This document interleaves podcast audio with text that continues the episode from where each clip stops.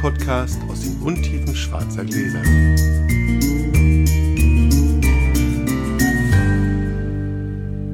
Hallo Sascha. Hallo Felix. Gerade noch ein Mittagessen verspeist. Ich musste warten kurz, weil ich zu Grund, früh war. Grundlage geschaffen. Habe ich aber davor auch, damit es hier mit dem nicht so ausartet. Ich muss heute noch zum Schwimmen mit meiner Tochter. Sehr gut. Ja. Also nicht ich schwimme, sondern sie. Ja, wir, sind, wir machen ausnahmsweise mal nicht morgens, sondern früher Nachmittag. Es lebe der Mittagswagen. Es lebe der. Mittagswagen. Ich würfel direkt mal los Ja. hier. Eine zwei. Eine vier. Du fängst an. Ich fange an. So. Da ich bei der letzten Verkostung wieder meine Liebe zu etwas äh, süßeren Weinen entdeckt habe und das im Augenblick ja nicht so angesagt ist durch die ganzen Naturweine oder nicht mehr so sehr angesagt ist, habe ich jetzt mal was rausgesucht, was ähm, ich ziemlich geil finde. Mal gucken, wie Felix das findet. Und zwar ein Wein von, von Franz Haas, ein Moscato Rosso 2019. Ich bin gespannt in einer halben Liter Flasche. Lassen wir uns überraschen, was Felix dazu sagt. Ich mochte das ganz schön gerne. Bitteschön. Dankeschön. So. Ich sag's dir gleich, es wird alles ein bisschen fies. Denk an Temperaturen und so, ja, sage ich nur mal. Also, Es hm, riecht nach gespritet vor allem. Das riecht so gespritet. Ich bin gespannt. wir sind gespannt. Wir kosten erstmal einen kleinen Schluck. Felix zieht die Stirn in Falten. Wir lassen uns überraschen. So, für die meisten von euch wird es heute ganz interessant, aber für ein paar kann es ganz interessant werden. Ich mache harte Werbung für den Weinkeller in Berlin. Genau. Langsam geht es in die entscheidende Phase. Am nächsten, am 29. kommt der Sandstrahler, der dann unten sich in den Keller stellt und die, die Wände schön und Decken schön macht. Dann wird das alles versiegelt. Und dann bauen wir Weinkeller. Fächer ein. Fächer ein, genau. Und ich habe mir überlegt, dass es doch viel schlauer ist, als wenn ich jetzt äh, mir ausdenke, was ich da reinbauen sollte, dass ich gucke, was wir brauchen. Also ich weiß zum Beispiel, Felix braucht ungefähr 34.000 Quadratmeter, weil in den nächsten 20 Jahren die Weinanzahl bei ihm in ein immenses steigt. genau. Ja, ungefähr auf 33.000 Stück. Richtig. Und das muss ja alles irgendwo hin. Da müssen wir aber auch noch darüber über die LKW-Rampe müssen wir reden. Die ist, dann, die ist dann wie mit einem Kohlehänger quasi alles quasi nur noch die Flaschen, die Flaschen abschüttet. Dann müssen die sich aber so langsam reinrütteln, damit die dann auch wirklich, oh, über so ein, über so ein Schützsystem, dann werden die direkt ins Fach gefahren immer. Das ist ziemlich geil. Das ist ein, Vorbei am Etikettenscanner. Oh, stimmt. Und dann ist es wie bei Amazon ein chaotisches System. Und draußen ist nämlich, das ist, oh, jetzt sind wir ein bisschen spinnerig, aber draußen ist dann so Fach, da kannst du deine Karte reinschieben, sagst, welchen Wein du willst und dann fährt das chaotische System den holen. so. Das ist aber die Zukunftsmusik. Das machen wir noch nicht. Erstmal ist das alles von Hand. Das heißt, ähm, wer da ein Fächlein kriegt oder einen Keller, muss seine Weine von Hand runtertragen, einlagern und auch von Hand wieder rausholen. Aber wie gesagt, wir wissen ja, okay, was wir für Größen brauchen. Also ich weiß, was ich für meine Fläche, wie viel Weine ich habe und ähm, wie viel Weine du hast. Und ich würde mir total wünschen, dass bei den Leuten, die jetzt tatsächlich, also richtig ernsthaftes Interesse, es geht also wirklich nur um ernsthaftes Interesse, ja. Er sagt, er möchte Weine einlagern und wir werden jetzt natürlich nicht keine Weine von der Weinbank aufrufen, die sind ja Keine Preise meinst du? Nein, wir werden nicht die Weinbankpreise aufrufen, weil die sind ja, darf man das sagen? Die sind sehr hoch. Die sind sehr hoch. Ich hätte jetzt was anderes gesagt, aber die sind, die sind halt sehr hoch. Das werden wir natürlich nicht tun. Ähm, aber natürlich muss ich das alles irgendwie tragen. Also verschenken können wir es auch nicht. Das ist klar, aber ich glaube, das dürfte allen von euch klar Es wird werden. wahrscheinlich trotzdem immer noch äh, konkurrenzfähig sein mit den günstigsten Anbietern Ja, am Markt. so, das denke ich auch. Ja, das, das glaube ich auch. Warte mal. Ich muss das trinken. Ich mag das, wenn es so ein bisschen kühl ist. Ich finde das ganz schön. Also für, für alle euch, die, die ihr sozusagen ernsthaftes Interesse habt und eure Anzahl an Weinen kennt und vielleicht tatsächlich für die nächsten fünf Jahre euren, euer Kaufverhalten so ein bisschen im Blick habt, also wisst, wo ihr hin wollt, da Da, da vielleicht ganz kurz, wenn man denn einen Keller hat, Also es ist, es ist immer ganz gefährlich. Dann denkt man immer, die fühlen sich ja so einsam, die Flaschen, wenn der nicht voll ist. Dann fängt man an, für die irgendwie so Freunde zu kaufen. Und Brüder und Schwestern. Ja, ja. Also das, das sollte man gar nicht erst anfangen. Also, sag mal, wenn ihr euer Einkaufsverhalten kennt, solltet ihr aber nicht jetzt beschleunigen. Ihr solltet euch dann treu bleiben bei dem Einkaufsverhalten. Bloß weil der Keller halb leer ist, da jetzt irgendwie wie wild was reinzuschleppen. Genau, macht, macht nicht wahnsinnig viel Sinn. All- Allerdings, das sei natürlich euch überlassen. Also wenn ihr so sein wollt wie wir. Kannst du, nicht, kannst du nicht einen Tag der offenen Tür machen für die, die interessiert sind, dass sie sich das mal angucken? Oh, natürlich. Ja, klar. Weil Wäre wahrscheinlich ganz sinnvoll. Also, Also zunächst mal musst du vielleicht nochmal deine E-Mail-Adresse angeben, weil einige haben ja mir geschrieben beim letzten Mal, einige haben, glaube ich, Kommentar drunter hinterlassen. Ja, das ist besser, es ist wahrscheinlich dann- sinnvoller, ja. wenn man dir einfach eine E-Mail schreibt, wenn man interessiert ist. Das ist relativ einfach. Sascha Radke, zusammengeschrieben und Radke mit R-A-D-K-E, at me.com. Genau. Me ist M-E. Genau. Und Genau. dann machst du am besten mal einen Tag der offenen Tür. Ich habe das ja schon gesehen, das, das Areal. Und das ist, äh, dann kann man sich das am besten Das vorstellen, wie, das, wie sowas aussieht. Und dann kann man auch mal sagen, ungefähr diese Größe wäre geplant für x Flaschen. Grundsätzlich sind solche Lager, glaube ich, immer so geplant, dass derjenige, der will, da auch mehr Flaschen reinbekommt. Die Ja. Lager sind immer so geplant, dass man quasi jede Flasche jederzeit im Zugriff hat. Ja, genau. wenn, man, wenn man anfängt, da mit eigenen Lagersystemen ranzugehen, wo man eventuell dann auch mal ganze Kisten rausnehmen muss, um da drin zu wühlen oder sowas, dann kriegt man in der Regel sofort mehr Flaschen rein. Deutlich sogar. Wir kennen das. Wir machen das. Wir machen wir, wir, brauchen genau. gar nicht um den heißen Brei herumzureden. Ja, das stimmt. Das sieht im Augenblick total wild aus. Ich habe jetzt auch noch für einen, für, ein, für ein Restaurant was eingelagert. Im Augenblick komme ich quasi nicht mal mehr rein. Ja. Also es ist quasi voll. Und wenn ich jetzt was will, ist gar nicht schlecht. Jetzt habe ich mir gedacht, jetzt okay, bis das Lager fertig ist, brauchst du jetzt auch nicht mehr runter. Ende des Jahres soll es übrigens soweit sein. Auch keine so richtig schlechte Information. Der Plan ist Ende November, Mitte Dezember sozusagen ein Lager zu haben, in das man einziehen kann. Es ist natürlich, auch um das nochmal zu sagen, es ist natürlich ein klimatisiertes Lager. Es stehen zwei große Weinklimageräte drin, die, das, äh, die noch mehr Kapazität haben, als der Keller sozusagen an Fläche hat. Die Zwischenwände werden gemauert, es kommen überall nochmal richtige Türen rein, es sind vorne zwei Sicherheitstüren drin. Also alles sehr safe und sehr sicher. Wir haben auch für später, wer das möchte, tatsächlich nochmal einen Anbieter für eine Versicherung. Das wird sehr spannend, da reden wir dann aber sozusagen nochmal in Ruhe drüber, wenn es soweit ist, für die, die dann was wollen. Das mit dem Tag der offenen Tür ist natürlich eine schöne Idee, weil dann ist, wenn, ich glaube, wenn das Sandstrahlen durch ist, kann man das super machen. Ja? Allerdings wär, würde ich mich trotzdem freuen, wenn ihr vorher schon mal anfangt, mir E-Mail zu schreiben bei ernsthaften Interesse. Ich würde den mit tatsächlich, ungefährer ich würde den natürlich. tatsächlich auch über die eingegangenen E-Mails entsprechend organisieren. Ich würde Ja, ja. nicht, Nicht hier. Ja, ja, organisieren, ist das ist ein bisschen viel.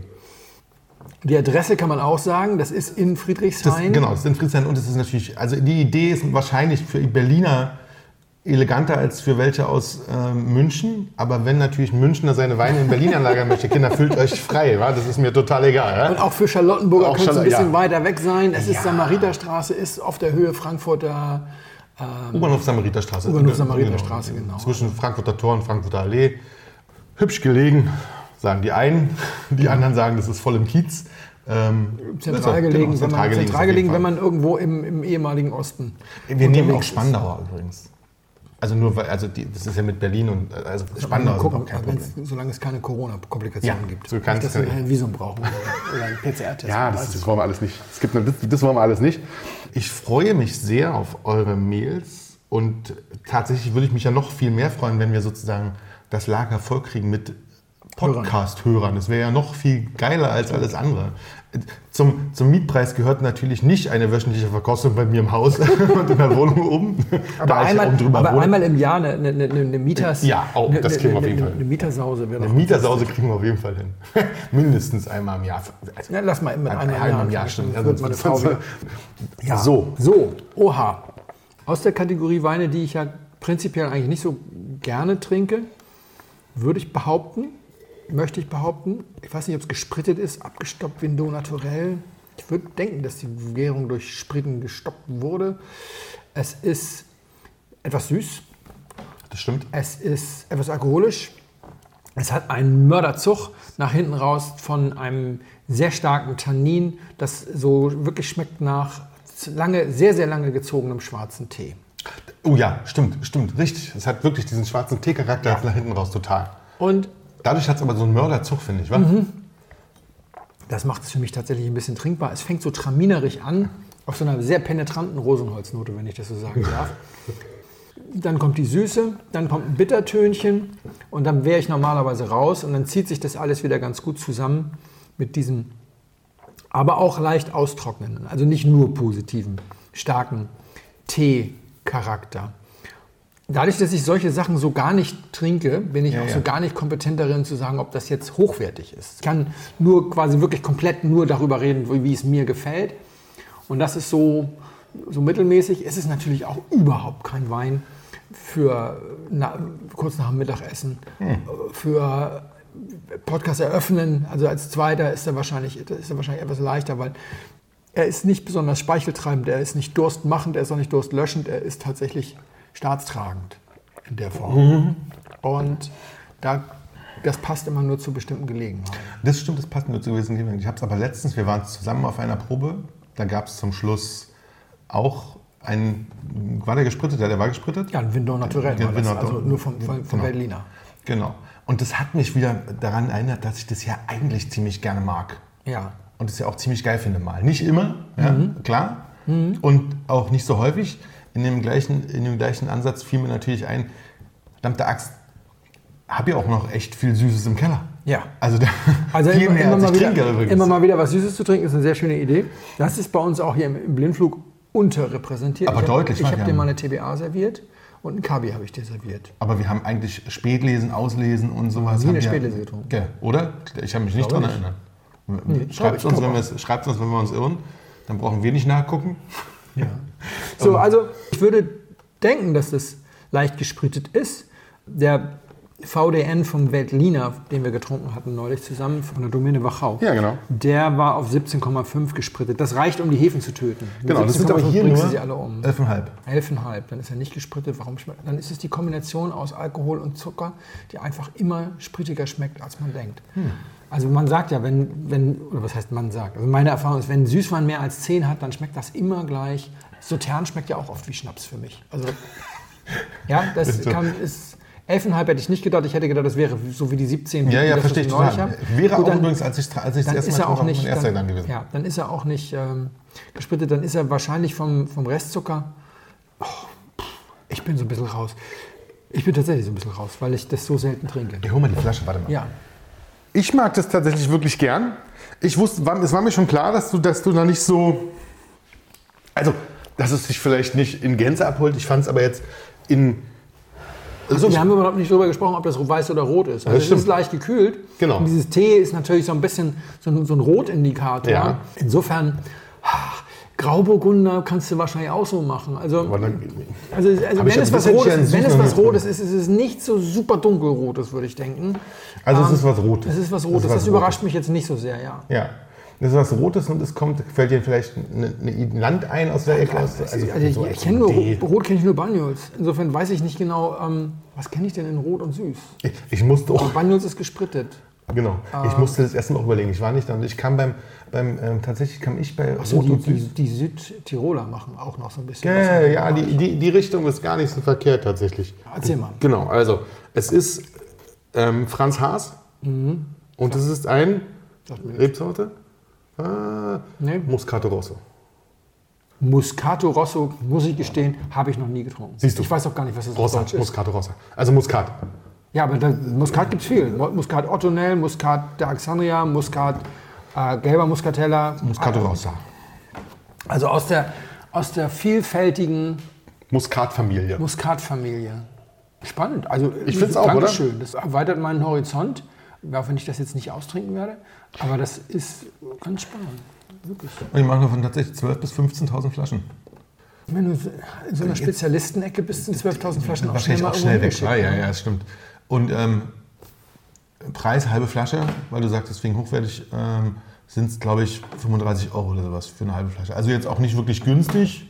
Also, Südtirol. Südtirol. Sehr ist gut. auch nicht unbeliebtes Zeug, aber wie gesagt, auch, ähm, also hm, ich kann mir das wahnsinnig gut zum Dessert vorstellen. Ja. Das ist mega geil. Sascha kriegt heute zwei Weine eingeschenkt. In Glas 1 schenke ich ihm ein Erbach Siegelsberg Riesling Großes Gewächs 2013 von Weingut Jakob Jung und in Glas 2 kriegt er ein neues GG Fenchelberg von Gunderloch Versteigerungs GG 2020. Es gibt wahrscheinlich wieder mehr zu trinken als ein Glas, so wie das da klimpert da drüben. So, Sascha. Ja. Siehst du?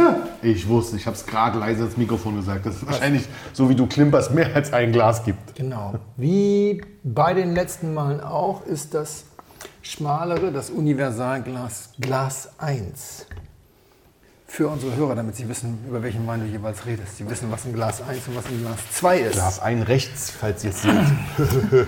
Ja, rechts, genau. Cheers. Cheers. Sehr kalt, aber Ja. ich habe viel zu erzählen. Weil heute geht es um Wiesbaden. Ja, ich bin ganz gespannt. Du hast es ähm, schon mal kurz angekündigt, dass es um Wiesbaden geht. Genau, ich habe ja Ich habe es extra alles nicht gelesen übrigens. Ach so, ja, ich werde versuchen, es trotzdem so zu machen, dass auch die, die gelesen haben, noch Spaß Das haben. ist kann ich dann nachlesen. Ga- Ganz kurz für diejenigen, die gar nicht wissen, worum es geht. Also ich war gerade in Wiesbaden. In Wiesbaden werden jedes Jahr am letzten, Schuhe verkauft. Genau, am letzten Augustwochenende. Die großen Gewächse der Winzer des VDP vorgestellt. Die großen Gewächse sind die, das, was man so im Allgemeinen als die Elite der deutschen Weine Das sollten bezeichnet. jetzt aber wirklich alle wissen, die hier zuhören. Ja, aber für den Fall der Fälle. Ach so, mal du bist so aber lieb. kurz. Danke. Und, ähm, und diese Versteigerung, äh, diese Ver Versteigerung, diese Verkostung ist ein relativ exklusives Event und ich habe das große Glück, dass ich da seit ein paar Jahren sozusagen Sitz und Stimme habe und da berichte ich immer von, normalerweise sogar live. Dieses Jahr habe ich aber erst im Nachhinein darüber berichtet und es gibt immer so viele Fragen zu dem Thema. Mhm. Ich komme danach eigentlich gar nicht aus dem Beantworten von E-Mails, Kommentaren etc. raus und dachte ich, komm, machen wir heute mal was. Also, Das macht Sinn. 420 Weine gab es zu verkosten in drei Tagen und ich habe sie alle verkostet. Und die erste Sache, die natürlich immer gefragt wird, ist, äh, wie geht das? Macht es dir Spaß? Ja, ist klar, wenn es einem keinen Spaß machen würde, würde es nicht gehen. Es ist auch so, es gibt auch Jahrgänge, da würde das auch nicht gehen. Also ob wir das, ob wir das nächstes Jahr wieder schaffen, Mit 21? das muss man mal gucken. 21 scheint jetzt ein sehr cool Climate-Jahr zu sein, etwas weniger Substanz, deutlich mehr Säure. Oh. Es könnte ein bisschen aggressiver werden. Als ich das erste Mal in Wiesbaden war, 2014, hatten wir, dort war die Veranstaltung noch zwei Tage, weil es gab, glaube ich, 200 große Gewächse oder sowas und haben wir nicht geschafft in zwei Tagen. Jetzt schaffe ich 420 in drei Tagen. Also Jetzt deutlich einfacher zu verkosten, aber auch diese Jahrgänge. Muss man, muss man einfach mal so sagen. Die andere ist Sache ist immer, ja, kann man da überhaupt irgendetwas feststellen? Das äh, treibt mich auch immer um. Wer das hier länger hört, weiß, dass ich mich immer mit der Frage beschäftige, sind wir eigentlich alle Scharlatane? Äh, Oder, oder hat das irgendeinen Sinn, was wir hier machen? Ja? Also, weil ich meine, irgendwo reinriechen und irgendwas erzählen kann jeder. Also ob das aber irgendeine... genau. Ich riech gerade, nur falls ihr euch wundert. Ja, Also, mach mal, dann kann ich ein bisschen trinken. Ein Unterschied zwischen, zwischen Nase und Gaumen ist schon mal, also er ist schon mal riesig, finde ich. Bei beiden Weinen oder beim ersten? Erstmal, ich habe den zweiten Mal. Der, erste, der erste, da hätte ich was anderes erwartet. Probier mal erstmal, ob es dir schmeckt Ja, für ja. die klassische Reihenfolge. Ich habe ein bisschen länger Reihenfolge, zu genau. erzählen. Ja, Also die Frage, ob wir alle Scharlatane sind, treibt mich um. Darüber werden wir auch noch viele Folgen machen. Für jetzt mal diese Berichte. Ich war jetzt das siebte Mal da. 13, 14, 15. Ha, das war diesmal nicht ich. Können wir direkt ausschneiden? Was ist denn hier los? Achso. Ist das mal schön drin. 13, 14, 15, 16 habe ich ausgelassen. 17, 18, 19, 20. Also das siebte Mal. Alle Berichte aus den vergangenen Jahren stehen noch im Netz. Kann man alle nachlesen, stimmt? Ich habe so wenig zurückzunehmen. Ja, das, das muss man dann auch einfach mal so sagen. Und dann, dann scheint es ja doch irgendwie Sinn zu machen. Und ich habe auch äh, noch nie eine E-Mail bekommen von jemandem, der sagte, Herr Botmann, ich habe damals auf Ihre Empfehlung in diesen oder jenen Wein äh, gekauft und jetzt habe So ich hier im Schmutz. Glas so ein Schmonz. Was haben Sie denn da geschrieben oder so? ne? Wir haben das hier im Blindflug immer mal, wir haben das auch bei anderen Gelegenheiten mal, dass Leute Weine kaufen, die wir hier besingen und die dann doof finden, aber die, wir haben das Beispiel schon zwei, dreimal gebracht, wenn wir hier eine halbe, eine halbe Stunde über das tolle Holz reden und dann beschwert sich jemand, dass der Wein spür, spür und schmeckbares Holz. Holz hat, dann spreche ich mich frei. Ne? Also in solchen, in solchen Maßgaben gab es das schon immer, auch aus Wiesbaden mal, dass ich einen Wein wegen seiner kräftigen Säure lobe und dann findet ihn jemand vielleicht zu sauer. Ja, okay. Ähm, das ist Ja. so ein bisschen, ne, ist dann jeder für sich selbst verantwortlich. Aber ansonsten gibt es wirklich relativ wenig Rückmeldung nach dem Motto, was für ein Quatsch. Und die erste Frage, die immer gestellt wird, ist, oder das heißt Frage, die gestellt wird, ganz, ganz viele Leute sagen, also ich könnte das nicht, ich könnte das nicht. Und ich muss dazu sagen, das weißt du erst, wenn du es probiert hast. Ja, das glaube ich. Ja. Das weißt also, du tatsächlich erst, wenn du es probiert hast. Und viele Leute sagen, ich wüsste auch gar nicht, die Weine sind doch so jung, was soll man denn da sagen? Das ganze Setup in Wiesbaden ist ein Setup, das man mal erlebt haben muss, um zu wissen, was es mit einem macht. Also man kommt da rein, in diesem Fall noch ein kurzer Corona-Check-in, dann hat man seinen Platz, da geht man hin. Das ist ein relativ großer Tisch, den man da hat. War der Ja. immer so groß oder ist jetzt Der war schon immer so groß, die stehen jetzt nur weiter auseinander. Also Es Okay. sind die gleichen Tische wie vorher. Und auf diesem Tisch haben Platz sechs Weingläser, ein Wasserglas, eine Wasserflasche. Man sucht sich aus, ob man Medium oder Still haben will. Ein paar Cracker, ein Spucknapf, ein bisschen was zu schreiben. Und es ist immer noch Platz für einen einen Laptop. Laptop. Du hast Strom am Platz, du hast ein vernünftiges Wi-Fi, du musst dich um nichts kümmern. Du hast einen Block. Du hast deine Tischnummer sozusagen, deine Platznummer. Auf den Block schreibst du die Platznummer und den Flight, den du gerne eingeschenkt bekommen würdest. Du kriegst drei Tage vorher eine digitale Weinliste, am Platz liegt auch eine gedruckte, wenn du das gern möchtest. Die kannst du, also ich habe sie mir vorbereitet, damit ich da meine Fel- Felder habe für die Bewertung und die, Ja. und die Verkostungsnotiz. Dann hältst du diesen Zettel nur hoch, du musst gar nichts machen, du musst noch nicht mal irgendwo hingucken. Du hältst ihn nur hoch und es kommt ein dienstbarer Geist und nimmt ihn dir aus der Hand, verschwindet hinten und holt einen Korb mit vier bis sechs Flaschen, da ist der Flight drin und schenkt ihn dir ein. Ah. Immer in der gleichen Reihenfolge, die kleinste Nummer im linken Glas. Wenn also nur vier drin sind, bleiben die beiden rechten frei. Es ist nicht so, dass du dann gucken musst, welche Ja. das ist. Das alles komplett professionell Hast du, durchorganisiert. hast du einen eigenen Bediensteten? Oder Nein, aber es sind Tische? da 20 Leute auf Okay. 80 Tische. Okay, das, das geht geht- relativ gut, schnell. verstehe. Die normalerweise auch gar nicht mit dir reden oder sowas, aber manchmal kann man auch ein bisschen, also du kannst auch mit denen quatschen. Ich habe ja letztes Mal erzählt, ich saß neben Stuart. Stuart hält gerne ein Schwätzchen mit den Jungs und Mädels. Und dann verkostest du. Und das nächste, was ich immer nur sagen kann, ist, du hast Bibliotheksruhe. Das ist eigentlich still, wobei wir, wenn wir nebeneinander sitzen, auch gerne mal ein bisschen leise plauschen. Ich glaube, wenn ihr nebeneinander sitzt und plauscht, das ist manchmal schon eher Schnattern, oder?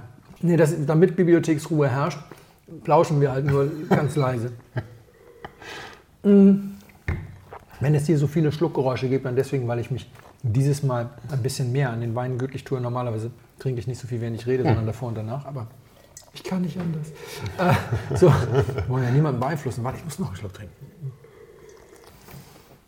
Das nächste, was man auch, glaube ich, nie erlebt, wenn man es nicht mal hat, ist, du hast immer alle Weine gleichzeitig im Glas. Es ist ein Riesenunterschied, ob du vier Weine hintereinander verkostest oder vier Weine parallel oder sogar sechs. Ja.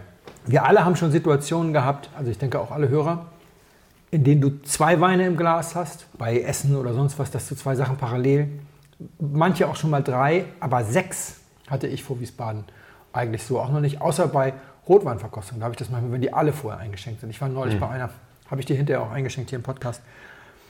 Äh, Da waren 24 eingeschenkte Gläser am Platz. Oh. Als du da dich da hingesetzt hast. Auch ganz witzig. Kannst du, da kannst du wirklich, und dann relativ üppig eingeschenkt. Da konntest du sehr, sehr schön parallel verkosten. Ja. Aber das sind dann meistens Jahrgangsvertikalen und sowas. Es ist nicht so, also sowas wie sechsmal Forster Pechstein. Ja, ja. Die sechs GGs, die es gibt, im im Moment nicht mehr, weil die jetzt mit ihren Jahrgangstüdelü, einige stellen ja ein Jahr später an und einige bla bla bla. ja. Aber, vor, aber vor ein paar Jahren war es wirklich so, dass du da stehst und sagst, alle Forster Ungeheuer, die im VDP gemacht werden, alle Pechsteins. Ist fantastisch. Dieses Mal waren es wenige, es waren nur 42 Weine aus der Mittelhart. Ja. Aber 42 Weine aus der Mittelhart, wer danach die Mittelhart nicht verstanden hat, der ist in Deckung gegangen.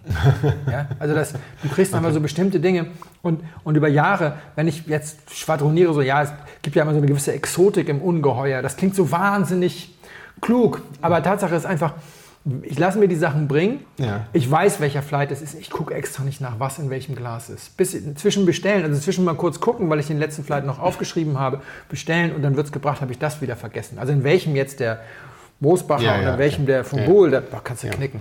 Und dann probiere ich die Sachen so durch. Und dann kommst du eben an so einen Punkt und sagst, oh, jetzt hast du hier aber so eine, nicht, nicht Primärfrucht, sondern so eine zugrunde liegende Mango, Maracuja, Papaya, Tropik Mhm. oder sowas.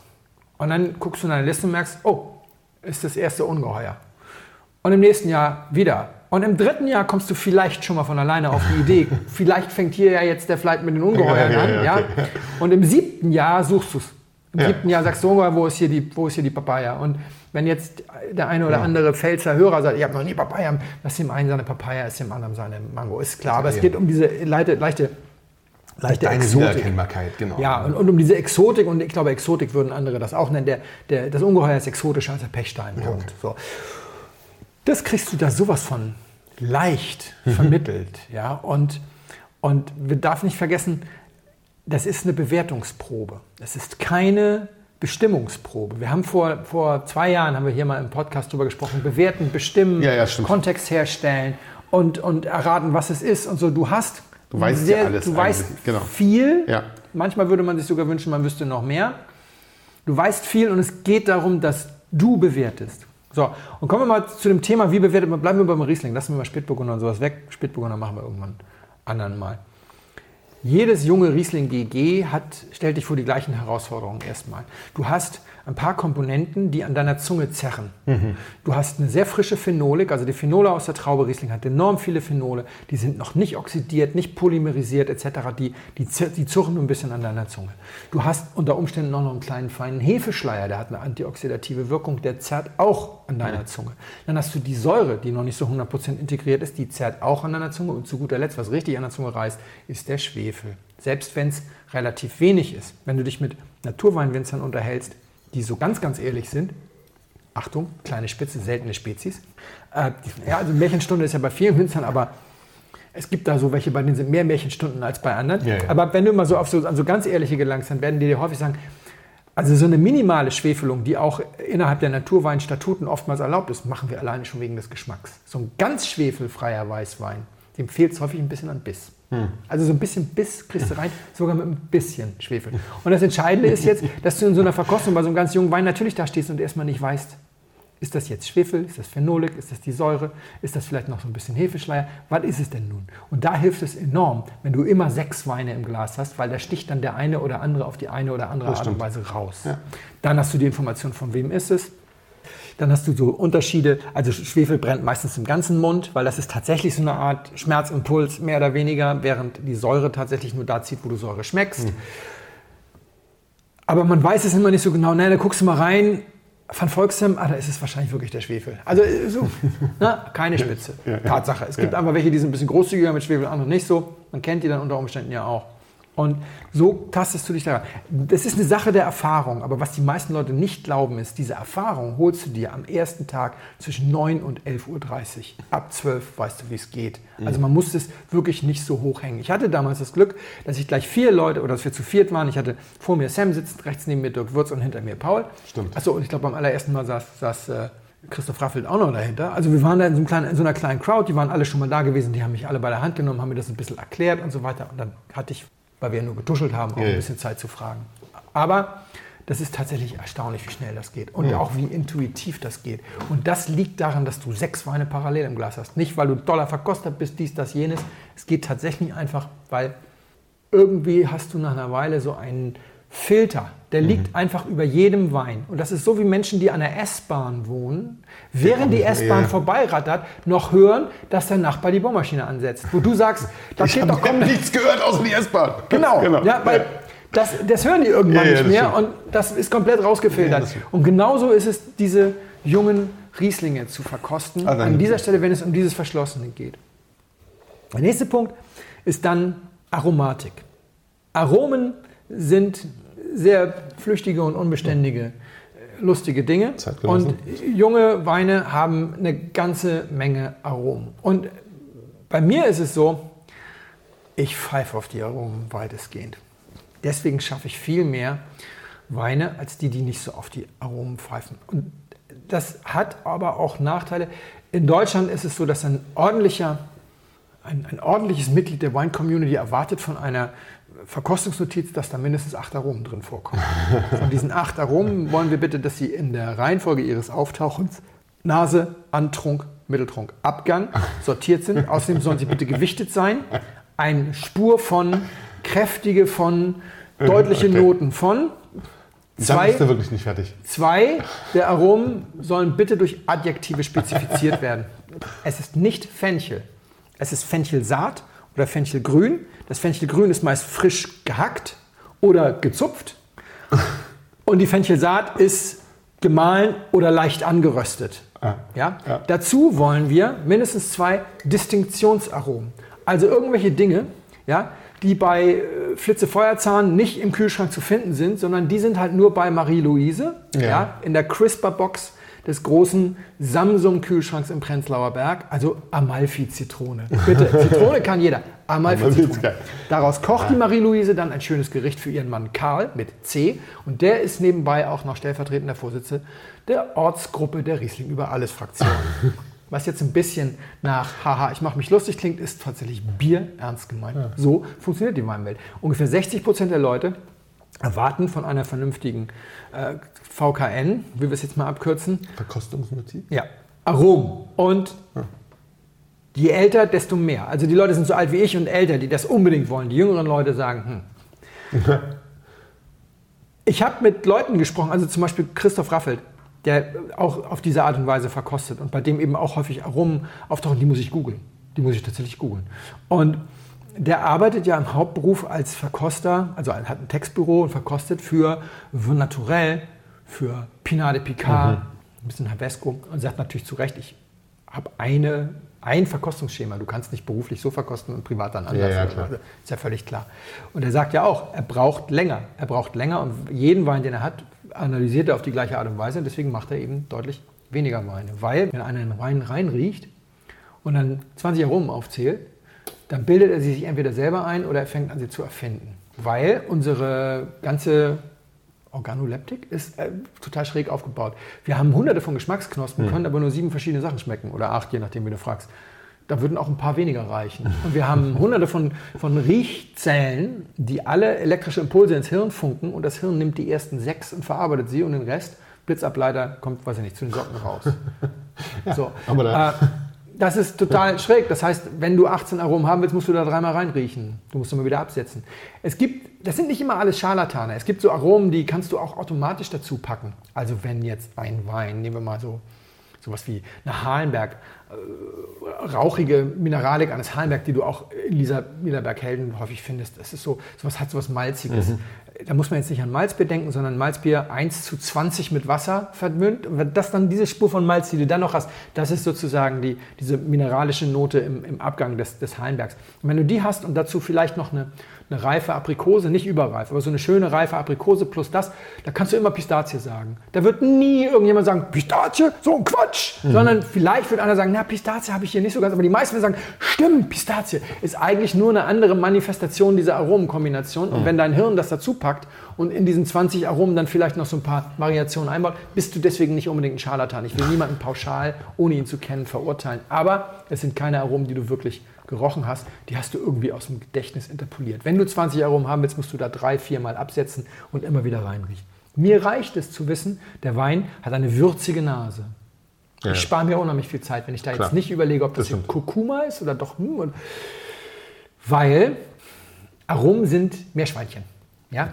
Du kommst in den Zoo, da ist ein Gehege, riesig groß, voller Meerschweinchen. Das sind die Jungweinaromen. Ein befreundeter Winzer hat mir mal erzählt, jeder junge Riesling riecht irgendwann mal für ein paar Wochen nach Banane. Die meisten im Tank. Wenn nicht, dann mal kurz auf der Flasche. Brauchst du gar nicht zu erwähnen. Zwei Wochen später ist es wieder weg. Ja. Bei keinem Riesling hält das länger als drei Wochen. Du kannst also diese Kaninchen hochnehmen oder diese Meerschweinchen und kannst sagen, oh, das ist ja, hat ja besonders große Ohren oder das ist ja gefleckt.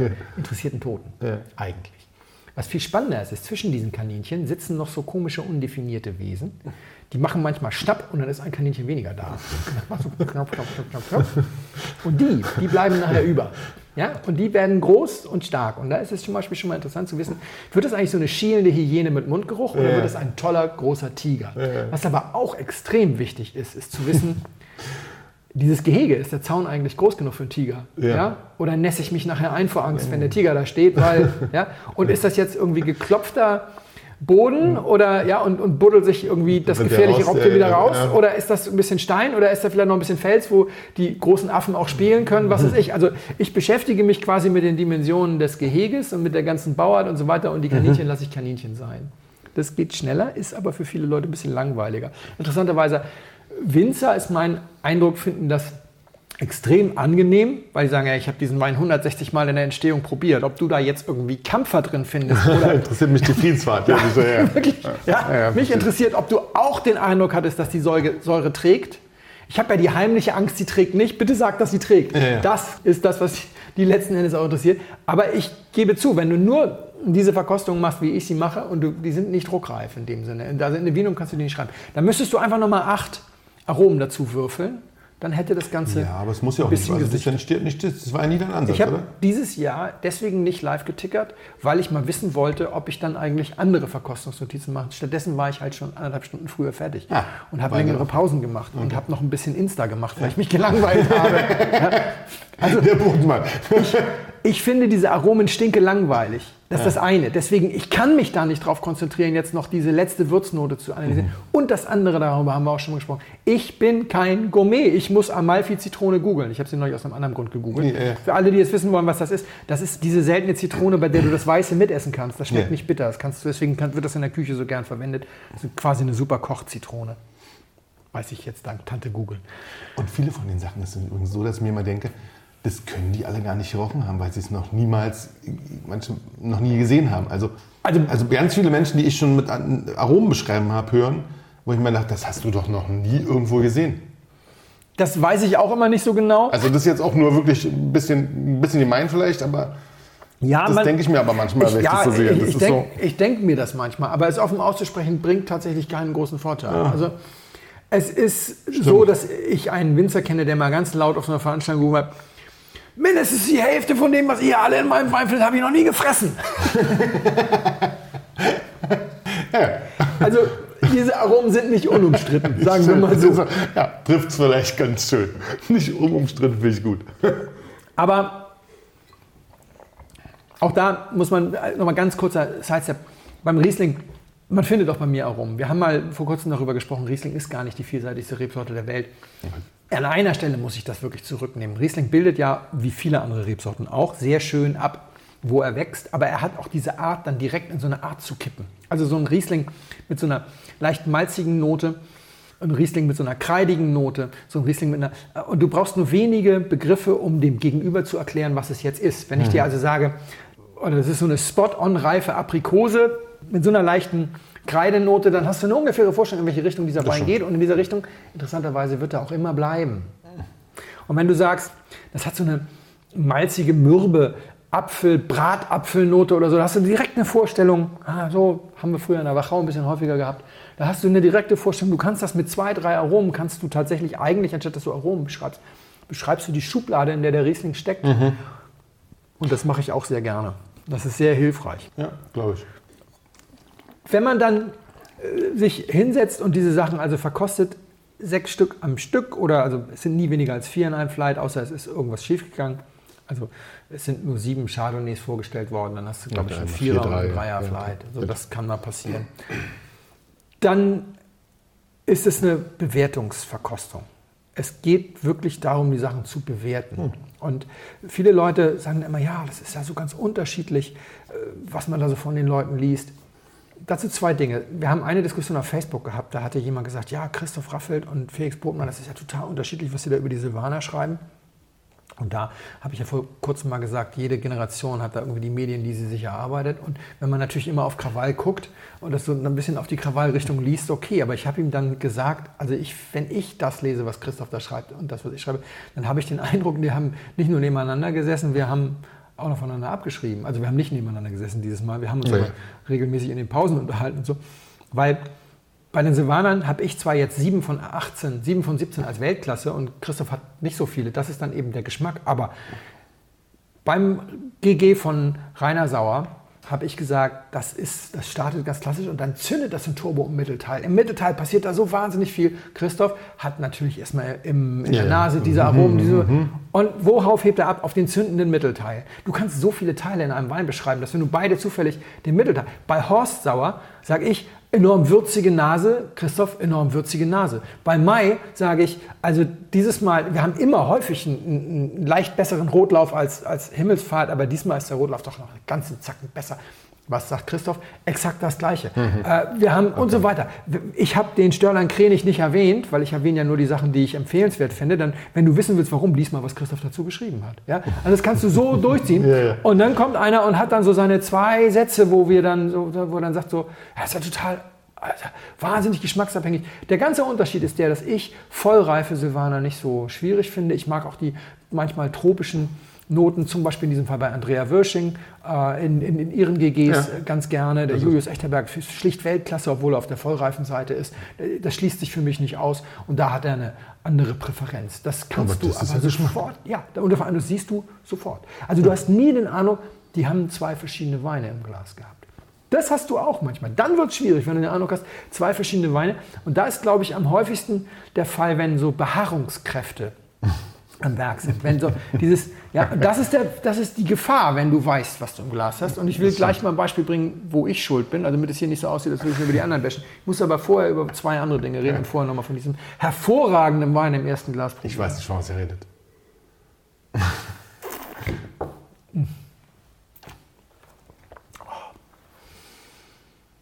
Wenn du dir die Berichterstattung von der Nahe anguckst, mit der Nahe kenne ich mich ein bisschen aus. Ich habe das drei Jahre lang für den Gummio verkostet, für diejenigen, die das nicht wissen, aber ich glaube, das wissen alle Hörer. Hm, Ich glaube auch. Ich habe immer wahnsinnig viel gehalten auf die Weine von Kruger Rumpf.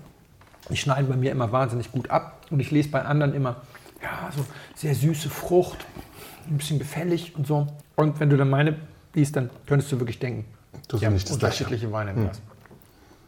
Kruger Rumpf ist im Moment der trockenste Winzer an der Nahe. Gemeinsam mit Deal, würde ich sagen. Keiner hat in den letzten fünf Jahren so viele GGs mit einer 1 vom Komma beim Restzucker vorgestellt. Wird nur komplett ignoriert.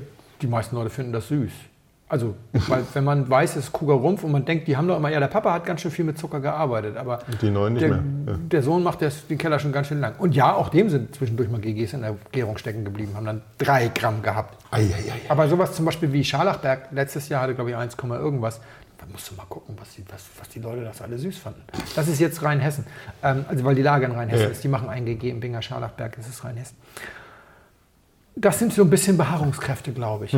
Dass die Leute einfach weitererzählen, das ist so, ja, so fruchtig und ganz nett, beliebig und dabei ist das Zeug mittlerweile karg und steinig und zu trocken und, und, und. Im Gegenzug gibt es auch so, so Heilige, ja, die gar nichts Bei falsch machen. Hier ist immer alles richtig. Ja, Peter Jakob Kühn ist das im Rheingau, Clemens Busch an der, an der Mosel.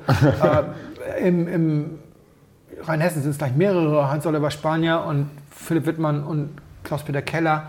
Und an der Nahe ist das auch äh, Tim Fröhlich. Ja. Ich habe solche Schwierigkeiten gehabt, auch zum Schluss beim Gummio mit den Tim Fröhlich Weinen. Ich finde die so süß. Weil der ist wirklich süß. Ich habe das mal geguckt. Du kriegst auch keine Analysewerte mehr für die Weine. Die sind Staatsgeheimnis. Jetzt habe ich mal einen gefunden, irgendwie für das 19er Felsenberg GG. 13 Alk, 4,5 Restzucker. Das ist bei den pH-Werten von 19, das schmeckt wie, wie 12 Gramm in einem kalten Jahr. So, dass das schmeckt halbtrocken. Und nicht nur das, das ist wahrscheinlich auch im letzten Jahr eines der drei süßesten GGs an der Nahe gewesen. Und die ganze Kollektion ist immer so. Der hat halt vor 20 Jahren oder vor 15 Jahren hat er sich wahnsinnige Meriten verdient damit, dass der eben trocken war, weil der einfach zwei Gramm weniger Zucker hatte als alle anderen. Da hatten die anderen alle sechs. Und Ja. er mit vier ist dahin gegangen, wo es weh tat sozusagen. Die pH-Werte waren damals aber eben auch noch etwas Ja, ja. saurer. Das ist alles etwas basischer geworden. Und er ist, macht immer noch genau das gleiche wie vor 15 Jahren. Das ist auch immer noch ein bisschen wild, das stinkt ein bisschen und so weiter. Und jeder, der sagt, das ist nicht so meins, da sagen alle, ja, ja, das ist halt wild. Nee, das ist süß. Das ist das Gegenteil von wild. Und das zum Beispiel schreibt irgendwie auch keiner. Also ich habe das geschrieben. Und ich weiß, dass ein, zwei andere das gedacht haben. Aber rund um mich herum höre ich immer so, hast du gehört? Schäferfröhlich, was für eine Kollektion. Aber durch die Bank weg mit Zuckerwerten, wo ich so denke, Sind wir da bei unserem Zuckerthema? Nein, wir sind da jetzt in diesem Fall tatsächlich bei dem Thema, was machst du im Klimawandel? Ja, ja. Wir haben das auch mal ganz kurz getoucht. Also äh, Künstler, um mal kurz aus Wiesbaden zu reden, das, das ist einfach Wahnsinn. Ich hatte ja, ich war voll komplett abgeschlossen mit dem Typen. Ja, also weil der hat wirklich gute Sachen gemacht und dann hat er in meinen Augen irgendwie den Klimawandel ignoriert. Die Sachen wurden immer üppiger, immer üppiger. So als hätte er Schema F weitergemacht und hätte auch weiter seinen Wein so gemacht und sich gewundert, dass sie dann irgendwann halt viel Alkohol, immer noch ein bisschen Restzucker und wahnsinnig viel Bums haben. Und dann hat der sich ja in den letzten drei Jahren sowas von neu erfunden. Der ist, glaube ich, 66, 68. Der hat so getan, als würde er jetzt nochmal für die nächsten 30 Jahre seiner Karriere irgendwie einen neuen Grundstein legen. Ja? Die Sachen sind so klar, so straight. Die müssen im Weinberg müssen die keinen Stein auf dem anderen gelassen Ja, haben. Ja? Also so komplett reagiert. Deswegen würde ich auch überhaupt nicht ausschließen, dass vielleicht nächstes Jahr Schäfer Fröhlich wieder da ist und wieder ganz vorne ist. Die müssen ja nur mal irgendwie aus dem Quark kommen, sage ich jetzt mal so ganz blöd, so unter uns. So, also das sind Situationen, da hast du den Eindruck, die Leute haben ja irgendwie einen anderen Wein im Glas. Ja, das verstehe wird dann schwierig. Und ich habe ja gerade gesagt, ich habe mich auch schuldig gemacht. Letztes Jahr habe ich, um mal so ein bisschen Dinge über Wiesbaden dieses Jahr zu erzählen, die man nicht schreibt, die man hier nur erzählt, so unter uns. Ist deswegen unter uns, weil ich habe noch nie erlebt, dass jemand sagt, oh, bei Minute 27 hat er ja das und das gesagt, das dann bei Facebook teilen, sagt, spult mal alle vor bis Minute 27. Das ist aber ho, ho, ho, eine ganz Ja, schöne Aussage. ja. Das passiert zum Glück nicht. Wenn du sowas schreibst, dann wird das direkt geteilt und dann, dann Ja, ja, klar. deswegen, ich habe letztes Jahr zu Sam gesagt, ich rolle hier jetzt den Gebetsteppich aus für diesen Wein. Da sagt er zu mir, nee, machst du nicht. Du, du rollst den Gebetsteppich nur aus, weil da Rebholz draufsteht.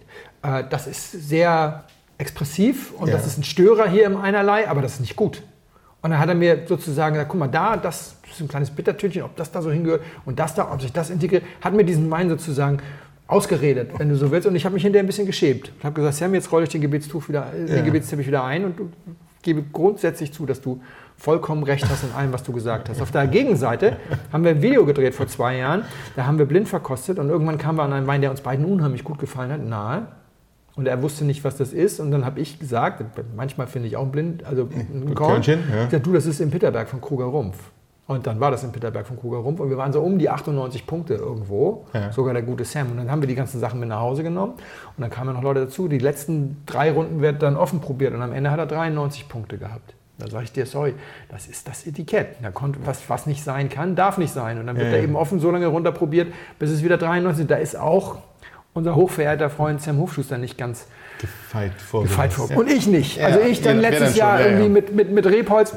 Witzigerweise fiel mir das dieses Jahr wieder ein, weil dieses Jahr fand ich Rebholz schwierig. Also die experimentieren, das finde ich auch super. Wenn Muss Leute, die eigentlich, eigentlich spot on die unglaublichsten Rieslinge machen, sagen, ich bin jetzt nicht zufrieden, ich gucke nicht, ob das nicht noch besser geht. Es ist ganz normal, dass das nächste, was kommt, vielleicht nicht sofort noch besser ist. Die experimentieren für mein Dafürhalten so ein bisschen mit dem Reifezeitpunkt, sind ein bisschen früher geworden und haben das teilweise geholt zu einem Zeitpunkt, wo ich mir nicht sicher war, ob sich das so harmonisieren wird. Ja, schwierig. Ein anderer. Aber probieren geht über studieren. Ja, aber das schreibst du eben nicht. Das ist Okay. noch so ein anderes Ding, zum Beispiel Moosbacher. Ich bin ein großer Moosbacher-Fan eigentlich. Moosbacher immer ganz klar in der Frucht. Was Moosbacher in der Pfalz ist, ist Crusius in der Nahe. Jemand, der versucht einfach äh, nicht zu vergessen, dass die meisten Menschen Riesling lieben, weil er so eine schöne Frucht hat. Es geht nicht um Plüsch, es geht nicht um Zucker, es geht um Präzision in einer kräftigen Frucht. Und mh, ich hole mir noch ein bisschen was von Wein 1. Ich würde schon mal sagen, mir schmeckt der rechte besser als der linke. Das ist Wein 1, der rechte, oder? Ja. Das schmale Glas war's. Das schmale Glas.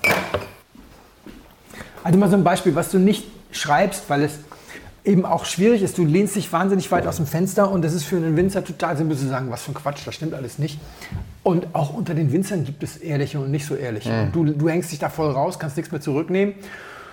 Hm, Ja, also da bist du dann auch sehr vorsichtig.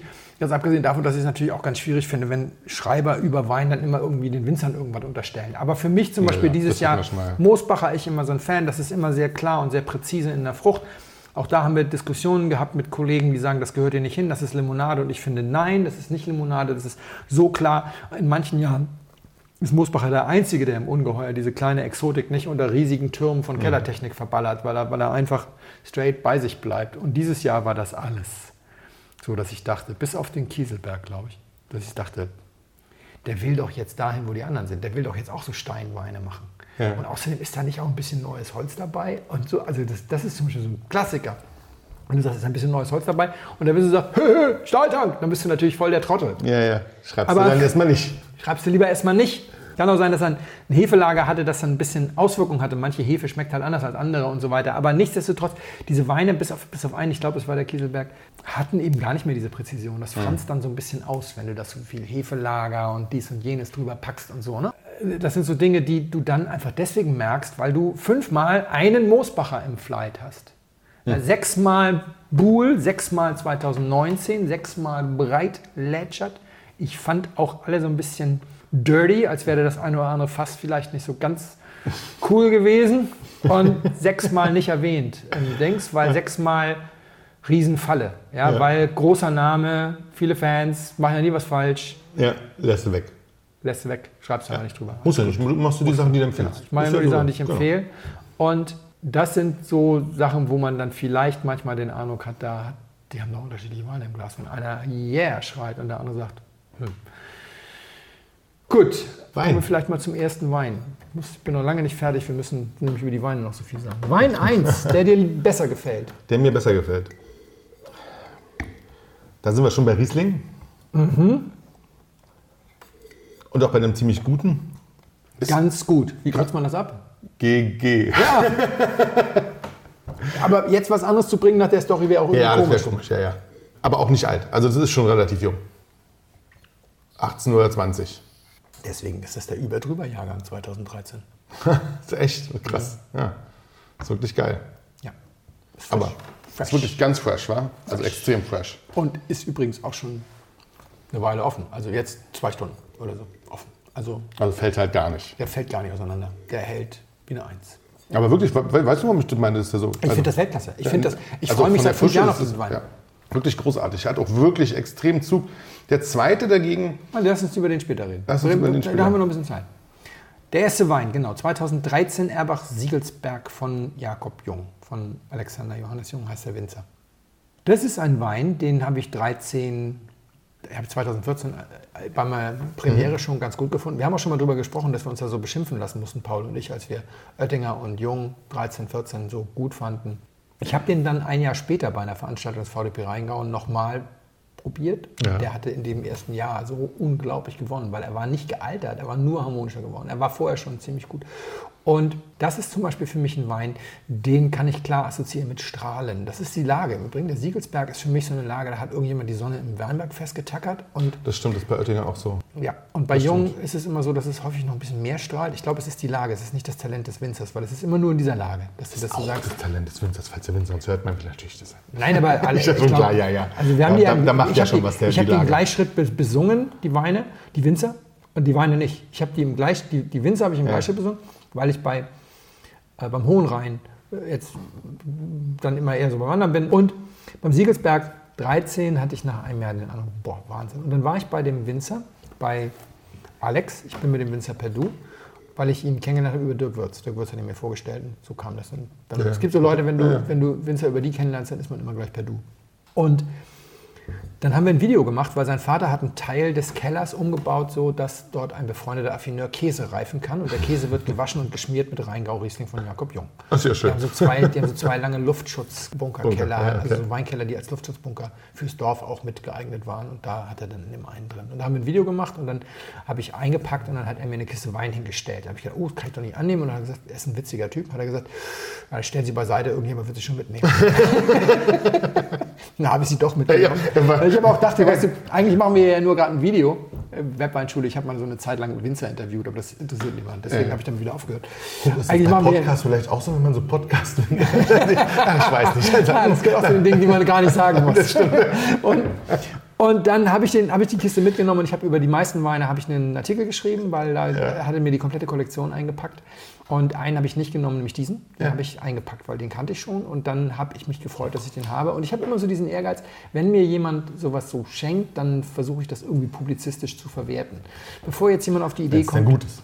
ja, be- genau. Wenn, bevor jemand auf die Idee kommt, mir jetzt einfach Wein zu schenken oder so, nee, das war ja nicht wirklich. Also, ich, ich meine, er hätte ihn wahrscheinlich wieder eingeräumt, wenn ich ihn nicht angenommen hätte. Also, ich habe das ja schon irgendwie. Das war schon vereinbart sozusagen. ja, ja.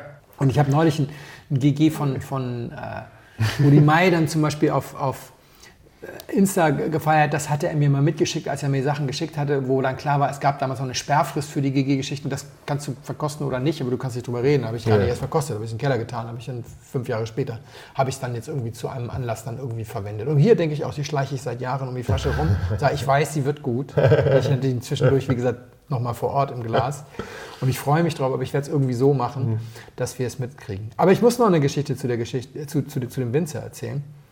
Drei Jahre später fing er an, seinen Stil umzuwandeln und fing an mit biologischem Säureabbau und Batonage und so Burgunder im Rheingau zu machen aus Riesling. Und ich fand die so kacke, auf gut Deutsch, Entschuldigung. Und dann habe ich eben nicht mehr im Gleichschritt von Oettinger und Jung besungen, sondern nur noch von Oettinger. Ja. Weil ich konnte mit den Weinen nichts mehr anfangen. Und dann habe ich eine Geschichte in der Schluck geschrieben über Oettinger, die so über Winzerlatein handelt, weil Oettinger ist einer, der da gar nichts mit anfangen kann. Der, der sagt ja auch Sachen, wo du sagst, willst du das wirklich sagen? Ja, also ja, wenn ich das das schreibe, das könnte, so, so mit dem Vollernter die Geschichte, wollen wir das jetzt wirklich? Oh, pff, du kannst schreiben, alles, was ich sage, kannst du schreiben. Kannst du schreiben.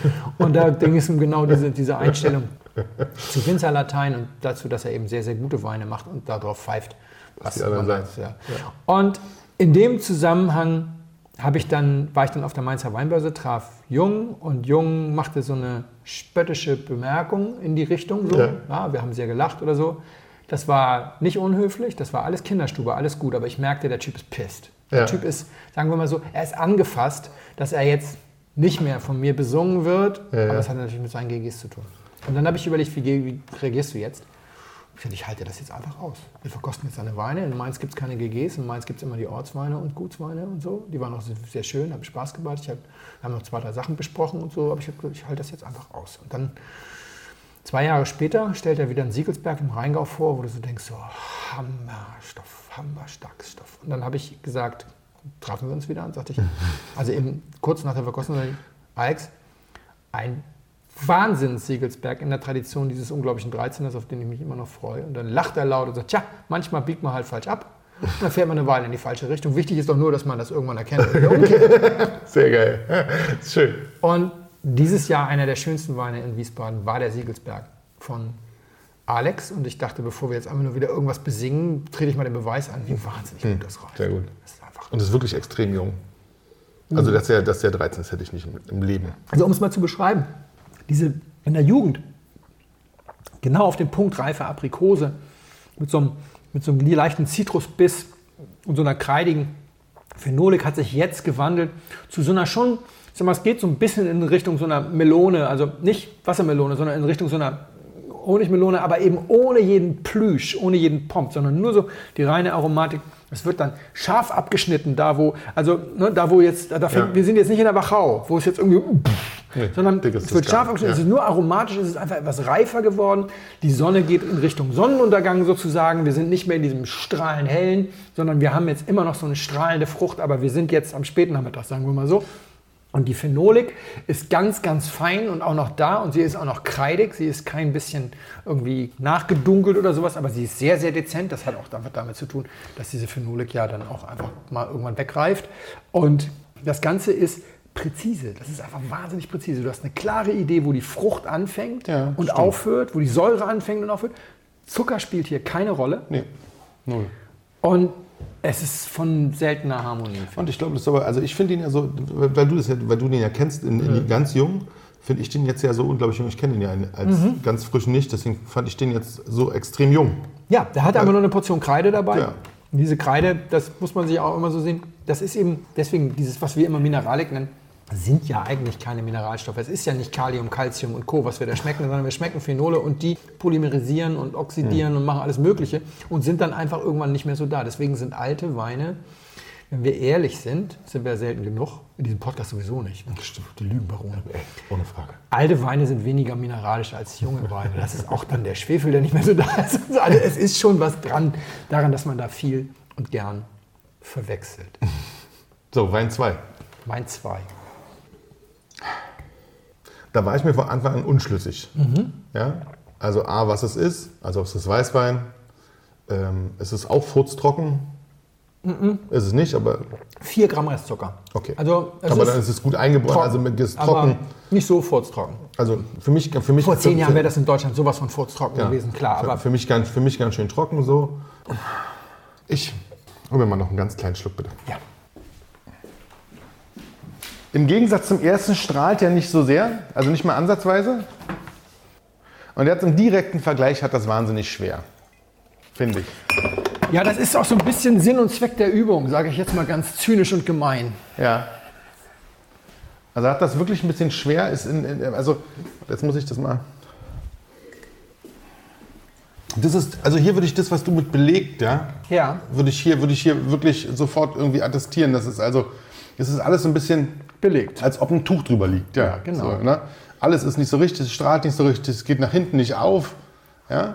Es hat ähm, ganz schön. Dieses Tuch ziehst du weg, wenn du es sechsmal im Glas hast. Dann strahlt, also wenn jemand in Wiesbaden schreibt, der Wein strahlt, musst du nicht denken, dass er dieses Tuch gar nicht hat. Ja. Du musst einfach denken, dass wir mittlerweile beim 47. Riesling dieses Tuch komplett ausgeblendet haben. Ja, weil es.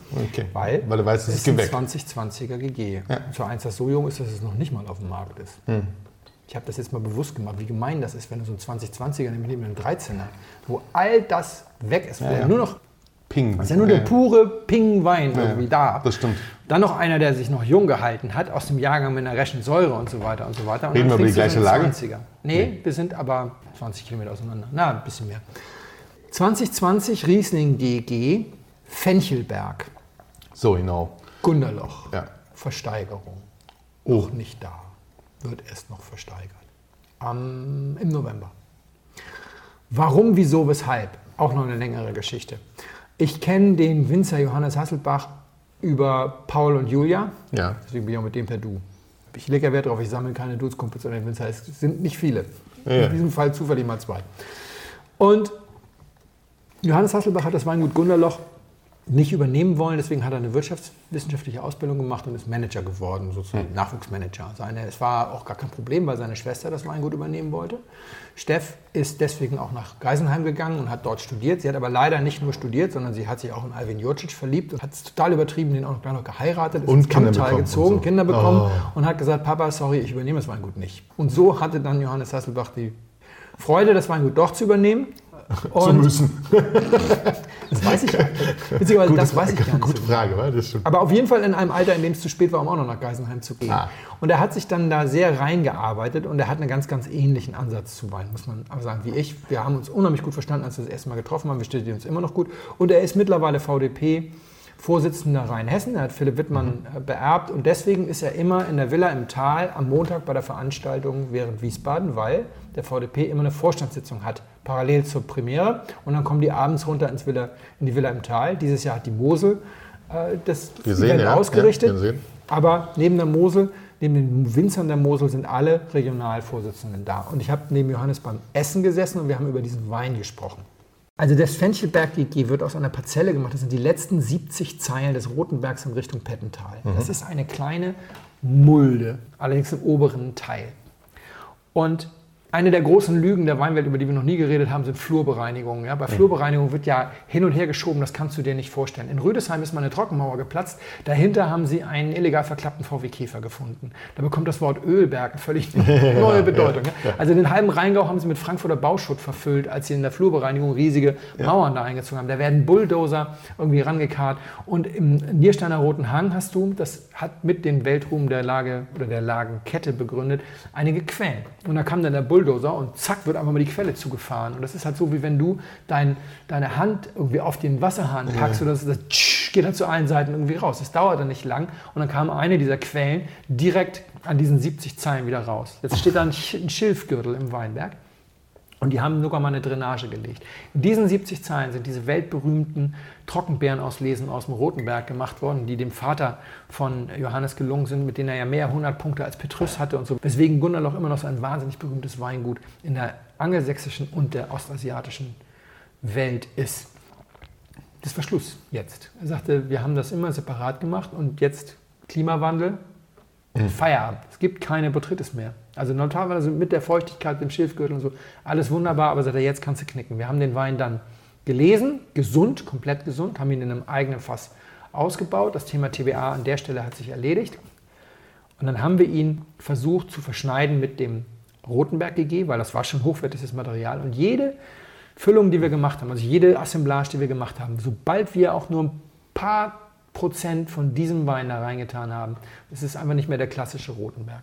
Der klassische Rotenberg ist eine braune Lage. Du hast hier ganz viel Malz, aber hier hast du so eine Quintessenz. Dieser Wein ist sehr malzig, also er ist sehr rauchig, düster. Es ist für viele Menschen ist das die Quintessenz von Riesling. Das hat so der, der halbe, die halbe Wachau jagt diesem Idealbild hinterher, nur dass das hier keinen dicken Hintern hat. Also sondern es hat dann eben noch viel straffen Biss, aber es ist durch und durch braun. Der Rotenberg heißt nicht umsonst roten Berg sozusagen. Das ist dieses Rotbraun im roten Hang und der Wein ist auch irgendwie so ein bisschen rot. Und das passte da irgendwie nicht rein, obwohl der Rotenberg auch immer so ein bisschen ist. Aber das hier ist noch mehr. Das ist einfach die Quintessenz. Und es gibt Leute, die würden dafür einen Mord begehen. Und ich tatsächlich mag auch lieber das Pettental. Das Pettental ist gelbfruchtig. Wenn du in meinen Keller gehst, findest du drei Rotenberg, 15 Pettental. Ja. Aber für viele Menschen ist das die Quintessenz der Quintessenz sozusagen. Und dann waren sie glücklicherweise, haben sie, dieser Fenchelberg, den gab es vor der Flurbereinigung. Ja, das heißt, okay. keine einzige dieser Reben hat je im Fenchelberg gestanden, ist wurscht. Aber von der Lagenkarte her passt es, also hat er den Antrag gestellt, Fenchelberg GG geht. Hast aber nur, was weiß ich, 600 Flaschen. Problem ist, wenn du ein klassisches GG machst, du musst so viele aufmachen. Mir hat mal ein Winzer erzählt, von den Top-GGs, Ja, ja. für eines, das ich verkaufe, mache ich eins auf. Wenn du dem entgehen willst, ist eine gute Möglichkeit, geh in die Versteigerung. Ja, Es wird viel restriktiver Klar. gehandhabt. Also geht er in die Versteigerung. Und ich habe ihn dann gefragt, was erwartest du denn als Versteigerungsergebnis? Es wird also 200 Euro oder sowas werden. Er sagte, nee, nee, nee, nee, ich hoffe sehr auf unter 100, weil ich möchte, dass der Wein in die Gastronomie geht. Über 100 kauft keine Gastronomie mehr. Wenn er in die Gastronomie geht, dann wird er auch getrunken, dann wird er auch geteilt, dann gibt es auch ein bisschen Alarm. Wenn das jetzt alles in Privatkellern verschwindet, dann taucht die erste Flasche davon um fünf Jahren wieder auf. Ja, stimmt. Und Wohl auch deswegen, mit 100, das stimmt wirklich. deswegen, ja, aber er sagte, es gibt einfach, es gibt einfach Gastronomen, die, der hat ja ein bisschen Erfahrung, die versteigern ja. schon eine Weile. Er hat deswegen auch 270 Flaschen in die Auktion gegeben. Und gleichzeitig hat er den Wein regulär in Wiesbaden angestellt und macht noch so ein bisschen was um den Bekannten zu machen. Und da habe ich gesagt, du Johannes, wenn du willst, dass ein paar Leute den kennenlernen, also ich habe da eine ganz gute Zielgruppe, wir schicken mir doch einen fürs Podcast. Und dann hat er gesagt, das ist eine super Idee. Ist ja aber eine schlechte Idee, dann geht der sofort über 90. Deswegen, deswegen, deswegen haben wir den hier. Ich muss ja ganz kurz die Geschichte erzählen. Er hat dieses Weingut übernommen und er hat sich sofort in die Fragen gestürzt, die mich auch immer interessieren. Ja. Nämlich zum Beispiel das Thema, wie viel ist eigentlich Märchen, wie viel ist eigentlich nachvollziehbar in der Weinwelt. Und seine Schwester kam dann mit einer Idee, lasst uns Trauben tauschen und haben die dieses Wurzelwerk gemacht. Da habe ich ihn auch kenn- ja, kennengelernt. Die haben also jeder 1,5 Tonnen Trauben in ihrer besten Lage geerntet. Er, seine Schwester und ihr Mann und deren Studienkollege Max von Kuno vom Weingut von Hövel an der Saar haben sich auf einem Autobahnparkplatz in Süddeutschland getroffen, weil es schnell gehen musste. Sie mussten alle wieder zurück in den Weinberg, weil er mitten in der Ernte. Und haben jeder jedem 500 Kilo abgegeben. Am Ende hatte also jeder 500 Kilo Trauben von den anderen beiden in seinem Keller und dann hat jeder jeden genau. Wein ausgebaut. Das Wurzelwerk. Das haben sie dann toll gemacht, also Halbflaschen abgefüllt und präsentiert. Konnte zu man auch kaufen. kaufen. Haben sie auch ein paar Jahre gemacht. Allerdings ist, wer ist ausgestiegen? Von Kuno ist, glaube ich, ausgestiegen. Und irgendjemand ist eingestiegen. Ist nicht Grünhaus? Irg- äh, Oder irgendwie Ist sowas. nicht Theresa Breuer eingestiegen? Ich weiß es nicht. Dann haben die das präsentiert in Berlin im Rutz und ich war da und ich war nach 30 Minuten fertig und hatte alle neun Weine richtig zugeordnet. Also welcher Wein aus welchem Keller, welche Lage. Und der Ehrlichkeit halber, es war einer da, der hat es nach 29 Minuten richtig zugeordnet. Aber wir beiden waren noch die Einzigen, die alles richtig zugeordnet haben. Alle anderen hatten noch wenigstens mindestens einen Dreher oder sowas. Das hilft schon mal, wenn du mit Vincent ins Gespräch kommen willst. Ja, ja, ja. Und dann haben wir uns unterhalten und haben uns sehr gut verstanden und haben uns über verschiedene Themen ausgetauscht. Und er hat einen Wein gemacht, den hat er komplett im Weinberg vergoren. Die haben eine Grube gebuddelt, da haben die einen Tank reingemacht. Er hat sich eine, eine, so, eine, so eine Kirschsaftpresse gekauft, also so eine mobile Presse Ja. für, für, für, für Obst, äh, hat den im Weinberg mit Füßen eingemeischt, dann gepresst und dann immer nachts zugezogen, damit es nicht zu sehr auskühlt, tagsüber aufgezogen, damit die Sonne das wieder aufwärmt und dann nachher dann nur zum, nur zum Füllen in den eigenen Keller gebracht. Damals hatte der noch keinen Namen, heute heißt er Wein Virgo, er macht den glaube ich auch immer noch jedes Jahr oder so, also sehr umtriebig. Ich habe eine Geschichte darüber geschrieben, wen es interessiert. Die Geschichte über das Wurzelwerk heißt Ringelpiez mit anfassen und die Geschichte über den Virgo heißt Sommer der Liebe, falls das jemand nachlesen will auf dem Dings. Und diese beiden Geschichten haben mir sehr geholfen. Also dem Blog sehr geholfen, Ja. die sind schon eine Weile her. Dann hat er mir noch Fotos gegeben, wie die das dann mit den Füßen Ja, ja, einmeischen und so. Da war ich ihm sehr dankbar, dass er mir die Geschichte sozusagen exklusiv gegeben hat. Und deswegen habe ich ihm sehr gerne gesagt, hey, puh, gib- schick mir den Wein fürs, fürs Podcast. Äh, Wenn wir jetzt im Wettbewerb stünden mit anderen, also wenn die anderen nicht alle Winzer interviewen würden, Ja. sondern wenn es noch andere gäbe, die Weine verkosten würden, dann wäre das natürlich auch cool, dass wir jetzt hier ein Ja, noch stimmt. nicht releasedes Versteigerungs-GG haben. Fassen wir mal ganz kurz zusammen ein letztes Ding mit den beiden Weinen und Unabhängigkeit in der Berichterstattung. Haben wir beim letzten Mal drüber gesprochen. Dieses, dieses ewige, ne? von wegen der eine macht den Kofferraum voll, stellt da irgendwie sozusagen Ja, ja. Weine hin. Der andere sagt, hm, komm, wir kungeln mal aus, dass das Podcast kriegt. Die Weinwelt ist eine Welt der direkten Begegnung. In der Weinwelt kannst du dich nicht hinter deinem Schreibtisch verkriechen und hinter E-Mails verstecken. Jeden Winzer, mit dem ich hier zu tun habe aus Deutschland, der entweder im Podcast auftaucht oder so, begegne ich in der Regel ein bis zweimal persönlich Ja. jedes Jahr. Und es ist wahnsinnig schwer, so einem Typen ins Gesicht zu sagen, übrigens, dein dein BSA-Zeug da, das finde ich kacke, das lässt man dann gefällig sein. Ganz viele Leute haben echt Schwierigkeiten zu sagen, hey, Tim Fröhlich, du bist mittlerweile irgendwie der süßeste Dulli an der Nahe. Stattdessen schreiben sie alle irgendwie brav, ja, Weltklasse. Und die armen Rebecca und Judith Crusius, die äh, immer trockener werden, müssen sich weiter als Zucker-Crusius be Ja, ja. beschimpfen lassen. Deswegen ist der Einwand, dass das so ganz unabhängig alles nicht ist, ist sicherlich berechtigt. Aber auf der anderen Seite ist es nur Wein. Und sowas wie dieses Ausdealen jetzt mit dem Fenchelberg. Es ist so ein bisschen äh, Zeichen der Unabhängigkeit auch von, von Johannes. Er weiß, dass ich den Pettental lieber mag und dass ich das nicht verschweigen werde. Ja. Er weiß, dass ich kein riesiger Fan von Versteigerungs-GGs bin. Er gibt uns das trotzdem. Das ist halt dann auch eine gewisse Lässigkeit auf Total. Seiten des Winzers. Ne? Und es ist die Essenz der Essenz. Für manche ist es zu viel, aber wenn du mal liest, was die anderen darüber schreiben, die sind hellauf begeistert. Ich weiß warum. Sehr geehrte Damen und Herren, im Namen von Flugkapitän Felix Botmann und Co-Pilot Sascha Radke darf ich mich ganz herzlich bei Ihnen bedanken, dass Sie sich heute für Blindflug entschieden haben. Wir hoffen sehr, Sie hatten eine angenehme Zeit an Bord and wish you a safe onward journey und allzeit einen guten Wein im Glas.